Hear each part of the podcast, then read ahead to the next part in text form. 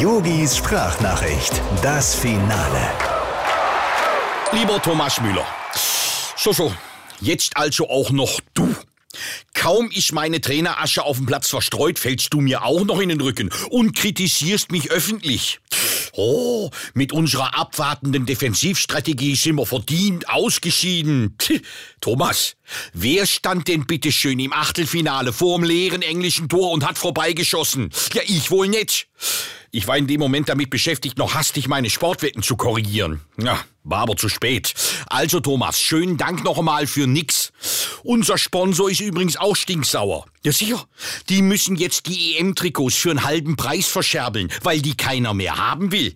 Selbst die gefälschten Trikots am Strand kauft keiner mehr. Und alles nur, weil du krumme Füße hast.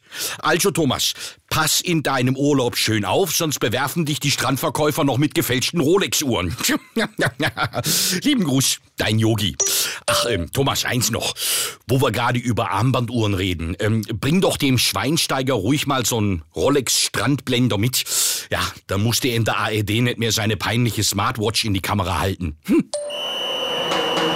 Yogis Sprachnachricht, das Finale.